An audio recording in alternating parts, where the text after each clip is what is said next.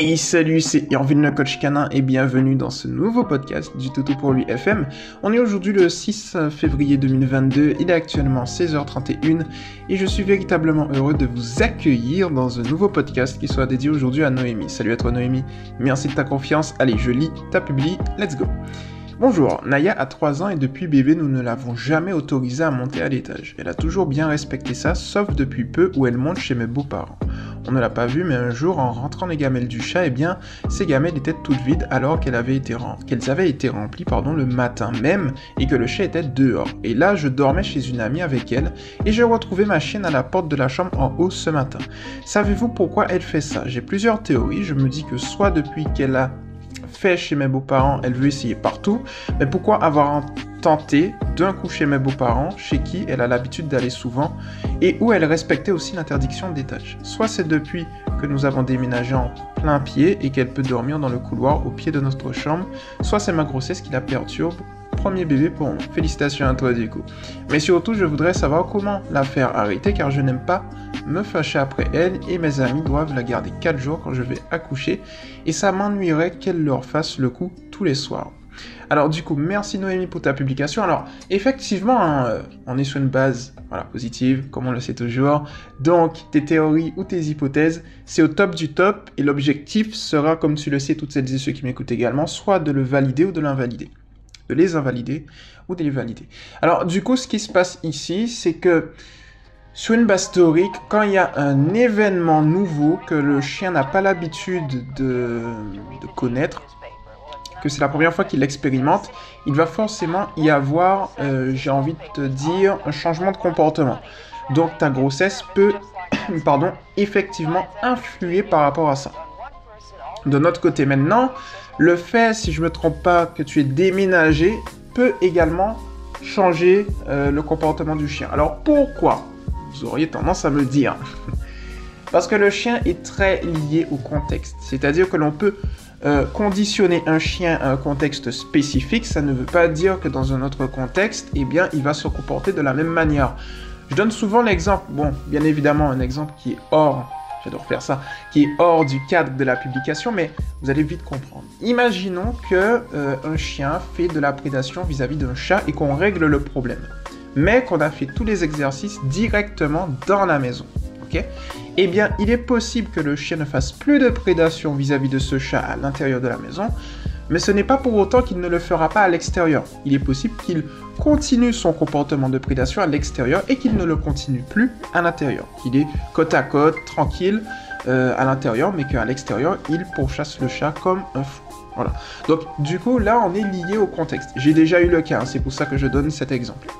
Et donc, du coup, il est nécessaire de, de travailler les différents exercices, on va les voir, euh, à l'intérieur de la maison, donc euh, là où tu vis, mais également chez tes beaux-parents, et ainsi de suite.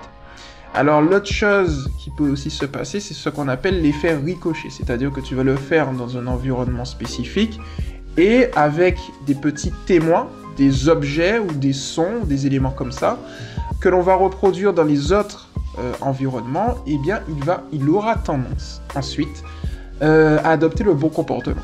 Ça j'appelle ça l'effet ricochet.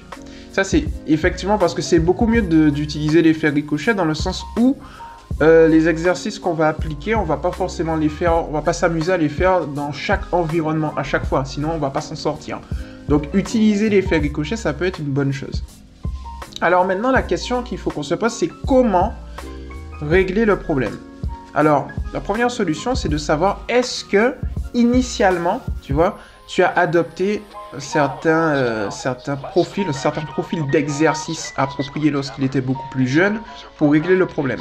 Si c'est le cas, il te suffit juste de reproduire ces exercices et de travailler par répétition. Plus tu vas le faire et plus il va, tu vas reprendre l'habitude. Parce que comme je te l'ai dit, si par rapport au changement d'environnement et par rapport, je dirais, au bouleversement, je vais y arriver, euh, au niveau de, ceux qui l'entourent, au niveau des énergies qui ont changé, eh bien, il a zappé ce, comportement et donc du coup qu'il a généré dans notre jargon une déviance de comportement, eh bien le fait d'utiliser les exercices qui t'ont permis d'arriver à l'objectif que tu défendais, tu as juste à les refaire et tu vas vite te rendre compte que tu vas résoudre le problème. Si maintenant ça a toujours été naturel pour lui et qu'au final tu as juste interdit, euh, je sais pas comment tu as fait, mais tu lui as interdit et ça a marché, ce que tu peux faire, c'est la chose suivante. C'est-à-dire que dans un premier temps, Dès que tu vas le voir, forcément, on va se baser sur le principe numéro 2 de l'éducation positive scientifique. Le but de l'éducation, c'est d'adapter le comportement naturel et nécessaire du chien à la vie domestique. Ça veut dire que toucher le chien est un comportement naturel et nécessaire et que ça va pas servir de le réprimander. Donc dans ce cas-là, si tu vois qu'il est à l'étage, tu peux réorienter son attention. Alors, en d'autres termes, ça se passe comme ça. Dès que tu le vois à l'étage, eh bien, tu vas le guider à l'extérieur. Donc, tu vas soit bah, descendre l'escalier. Hein. Si on est à l'étage, c'est qu'il faut descendre au bout d'un moment. Hein. Donc, du coup, on va descendre en bas. On va pas descendre en haut, ça va être compliqué. Et donc, du coup, euh, tu descends tranquillement avec ton chien. Et lorsqu'il est en bas, tu vas tout simplement lui demander de s'asseoir et le féliciter par la voix. Ça, c'est si tu le prends littéralement sur le fait. L'autre chose que tu peux faire également, c'est lui dire, alors ça c'est si tu as le temps, hein, c'est venir et puis euh, te mettre, imaginons, au pied de l'escalier, tu l'observes et tu lui dis pas bouger. Alors s'il ne connaît pas le pas bouger, je te redirige vers la base de ressources de l'association sur le site où tu vas trouver un e-book pour travailler le pas bouger. Et en fait, tu vas lui dire de pas bouger, tu vas monter, quelqu'un va le faire. Hein. Si tu es enceinte, ça peut être euh, plus compliqué, donc du coup, si quelqu'un peut le faire, c'est encore mieux. Tu lui dis pas bouger, la personne monte, et ensuite, euh, on va en fait sortir de son champ visuel pendant, imaginons, 5 secondes. Ensuite, on va retourner dans son champ visuel. Et là, s'il n'a pas bougé, qu'il est resté en dessous, eh bien, on va tout simplement le féliciter par la voix, par les caresses, et on va réitérer.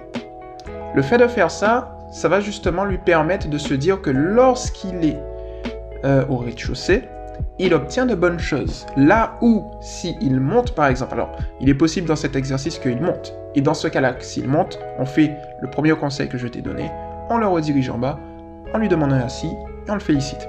Comme ça, il comprend que lorsqu'il est en bas, il a de bonnes choses. Lorsqu'il est en haut, lorsqu'il est en haut, on le redirige, on lui donne rien en fait. Donc, Très rapidement, il va vite comprendre de quoi il en retourne. Maintenant, on passe à l'étape suivante. On va forcément placer son panier en bas. Et de l'autre côté maintenant, eh bien, on va, euh, à chaque fois qu'il va dans son panier en bas, le féliciter par la voix, par les caresses. Si on voit qu'il est en haut, à l'étage, eh bien, on va le rediriger non plus en bas ou dans un espace euh, comme ça, mais directement en bas dans son panier. Comme ça, il comprend que eh bien c'est dans son panier en bas que c'est au top du top. De l'autre côté maintenant, ce qu'on peut faire, c'est de temps à autre mettre quelques croquettes en bas, uniquement en bas, et pas en haut. Comme ça, il comprend que vraiment là où ça se passe, là où il a des bénéfices qui sont intéressants, là où ses intérêts sont au plus, au plus haut, en fait, eh bien c'est au rez-de-chaussée et pas à l'étage. Donc ça, on peut faire ça comme ça. L'autre chose qui peut se passer, c'est que si effectivement tu as l'étage eh bien, comme je te l'ai dit, il va ressentir certaines choses. Parce qu'en fait, euh, quand tu es enceinte, tu vas avoir une énergie qui est différente que quand tu n'es pas enceinte, forcément. Il y a aussi les hormones qui vont jouer et ainsi de suite. Et ton chien, il va ressentir tout ça. Enfin, ta chienne, elle va ressentir tout ça.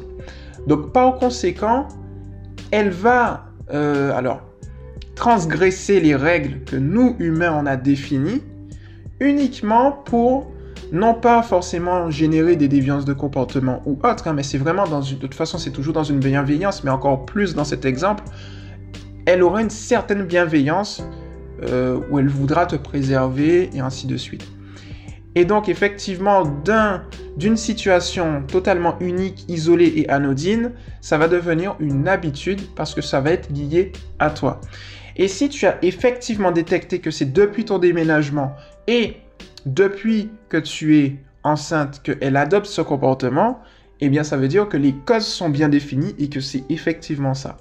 Donc les exercices que je t'ai donnés, quand tu vas le faire avec la pratique, avec le temps, on va voir que ça va fonctionner. L'autre chose qui peut aussi se passer, c'est que lorsque tu auras accouché, elle va arrêter ce comportement. Par contre, elle peut aussi on valide ou on invalide les hypothèses, hein, on va pas se mentir. Elle peut aussi continuer le comportement si on ne fait rien. Là, elle ne va plus forcément être à la porte de ta chambre, mais peut-être à la porte du bébé.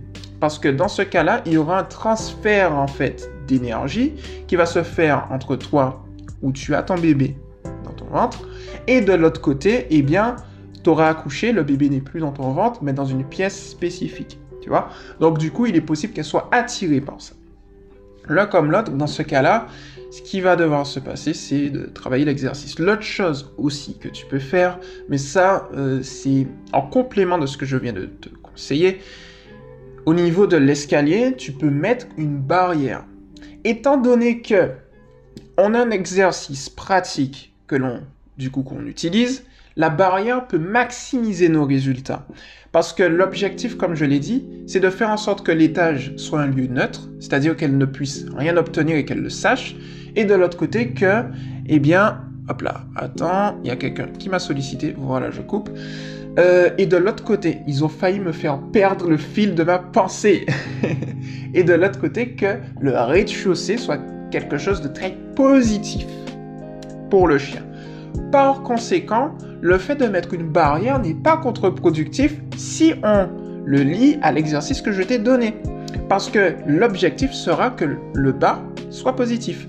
L'autre chose aussi que tu peux faire, parce que là le cerveau il réfléchit de fou, de fou, de fou, eh bien c'est de mettre des petits, tu te rappelles hein, ce que je t'ai dit au tout début du podcast, c'est de mettre des témoins, des, euh, des encres, c'est-à-dire des éléments qui vont rappeler à ta chienne, eh bien voilà que que euh, ce qu'on lui apprend, elle peut le, faire d'un environnement à l'autre. Par exemple, des jouets. Enfin, pas des jouets, plutôt, euh, tu peux mettre une odeur, un petit parfum. Ça peut être intéressant. Et lorsque tu es chez tes beaux-parents, chez toi ou chez tes amis, tu peux mettre ce petit parfum ou dire à tes amis de le mettre. Ou à tes beaux-parents aussi. Ça, ça peut être intéressant parce qu'elle va faire, elle va faire, pardon, un lien olfactif. Donc ça peut être intéressant. Tu peux également mettre euh, des, vêtements qui appartiennent, euh, alors des vêtements de bébé, un ou deux vêtements de bébé par exemple. Comme ça, elle va faire les liens de cause et effet de manière inconsciente, mais dès qu'elle va voir, tu vois, c'est une sorte de, de, lien, une sorte de dénominateur commun, c'est-à-dire trois environnements différents avec des éléments reconnaissables. Tu vois, des éléments communs à ces trois environnements. Et là, du coup, eh bien, elle aura tendance à se rappeler euh, directement de ce qu'il faut faire. Donc voilà, tu peux user du coup de la barrière. Et l'autre chose au niveau euh, des gamelles, c'est, euh, étant donné qu'on a l'exercice comme je t'ai dit, de les retirer. Voilà. Donc on a vu un petit peu le spectre de ce qu'il faut faire. Je vais retourner sur Facebook. On m'avait sollicité sur Facebook, mais du coup, euh, ça va être tout buggé et j'avais perdu ta publication. Mais voilà, elle est ici. Donc voilà un petit peu ce que je te conseille, euh, Noémie, là-dessus. Voilà, je retourne. Euh, hop, je retourne sur ta publication. Alors, donc voilà. Donc elle a toujours bien respecté ça, sauf depuis peu où elle monte chez mes beaux-parents. voilà. Là, je pense qu'on est pas mal hein, au niveau de l'exercice que je t'ai proposé. Je relis un petit peu, hein, histoire de voir, histoire que mon cerveau puisse voir s'il trouve d'autres choses. Euh, donc tes théories, on a dit que c'est bon. Je me dis que soit depuis qu'elle l'avait, hmm, je vais essayer partout. Mais pourquoi avoir tenté d'un coup chez mes parents, chez qui elle a l'habitude d'aller souvent? C'est souvent ça en fait. Hein. La psychologie canine, elle est assez complexe. C'est-à-dire que c'est jamais un plateau. Tu vois, on atteint parfois un idéal euh, en termes d'éducation, mais ce qu'il faut bien comprendre, c'est que la psychologie canine et le comportement qu'un chien va avoir, c'est très volatile. Euh, en gros, le chien, il évolue. Euh, il y a des éléments qui évoluent en lui, autour de lui, ainsi de suite, qui fait qu'il va forcément à se décider un moment à se dire tiens je vais peut-être aller faire ci ci ça parce qu'il a détecté quelque chose qui est différent.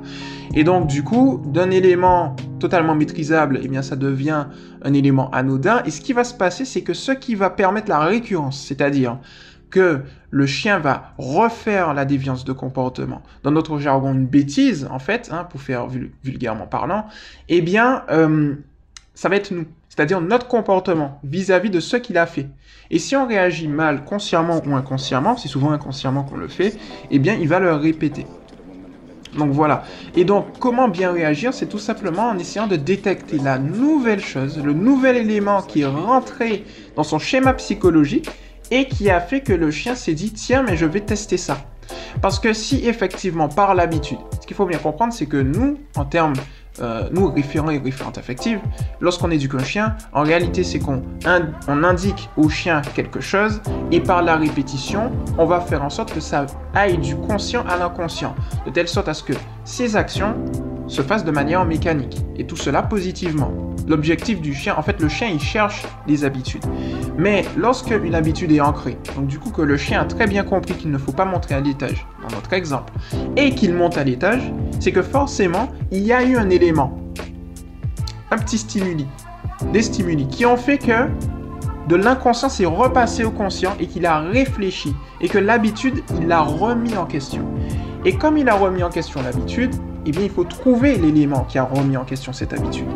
Ça veut dire que s'il n'y a pas un élément extérieur qui a fait changer l'habitude du chien, euh, en fait, pour faire plus simple, il faut qu'il y ait un élément extérieur pour changer l'habitude du chien. Parce que de sa propre initiative, le chien ne va pas forcément se dire, hypothèse, hein, le chien ne va pas forcément se dire, tiens, mais je vais changer mes habitudes. Il faut que ça monte au conscient. Je sais pas si je me fais bien comprendre. Il faut un élément déclencheur. Vous voyez ce que je veux vous dire? S'il y a un élément déclencheur, le chien réfléchit. Il se dit tiens, je vais monter à l'étage. S'il n'y a pas d'élément déclencheur, le chien ne peut pas réfléchir. Il n'y a pas d'éléments qui vont activer sa réflexion. C'est ça en fait. C'est comme si je vous dis, nous en tant qu'humains, on, conduit une voiture. Quand on passe le permis et ainsi de suite, on passe les vitesses. Première, deuxième, troisième, quatrième, cinquième on a été conditionné, nous humains, euh, au début en tout cas, notamment quand on est jeune, à toujours avoir des voitures à 5 vitesses.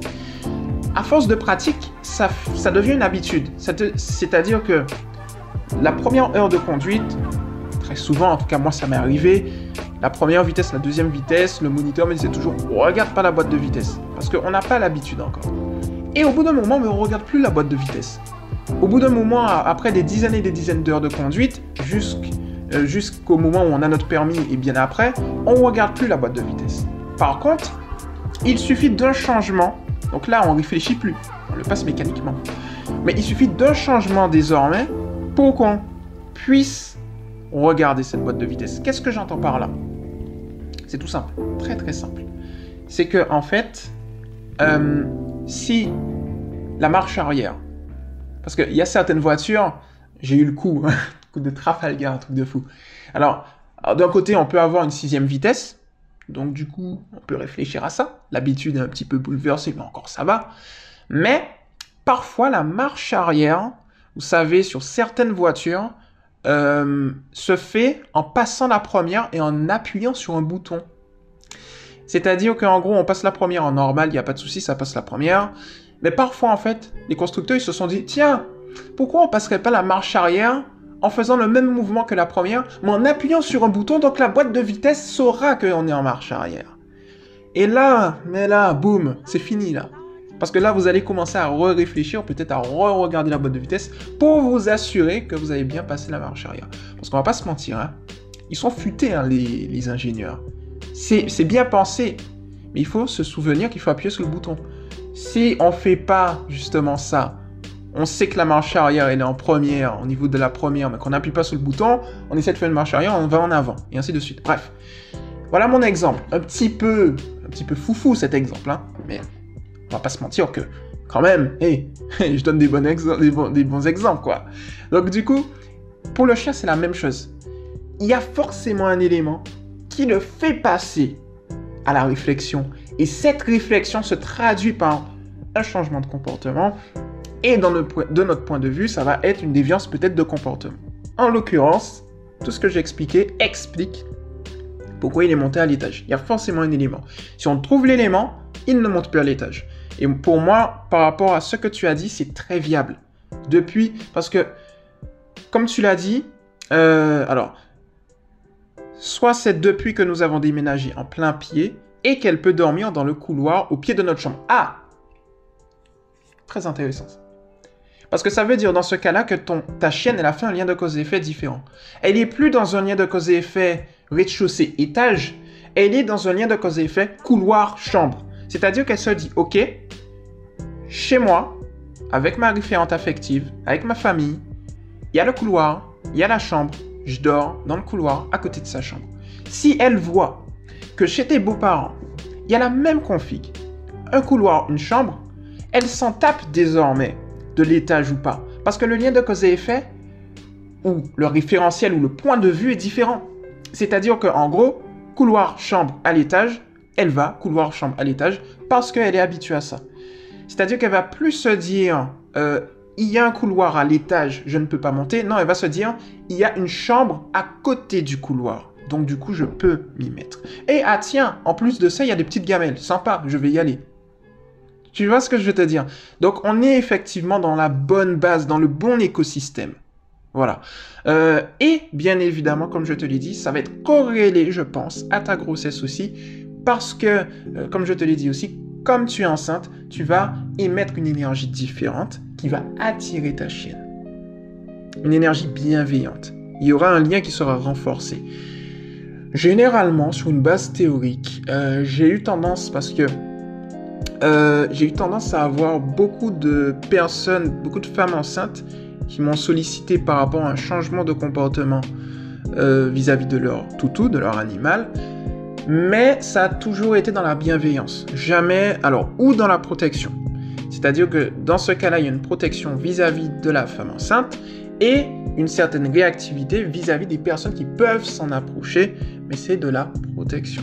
Ce qui peut se passer par contre, c'est au niveau du bébé lorsqu'il va naître. Le chien va devenir un petit peu protecteur avec le bébé.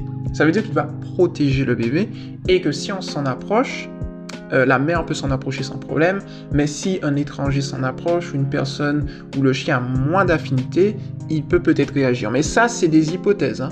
Il y a aussi des trucs où il va suivre le bébé partout euh, et euh, ça va le rendre plus mielleux. Avec tout le monde aussi.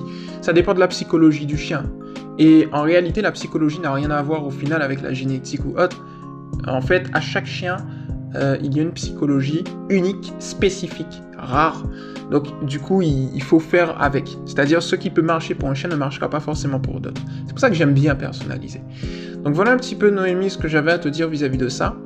Après, euh, bon, ça c'est toujours les trucs classiques que je dis, hein, je vous saoule avec, mais euh, complément, en sachant que l'exercice que je t'ai donné, ça devrait être bon.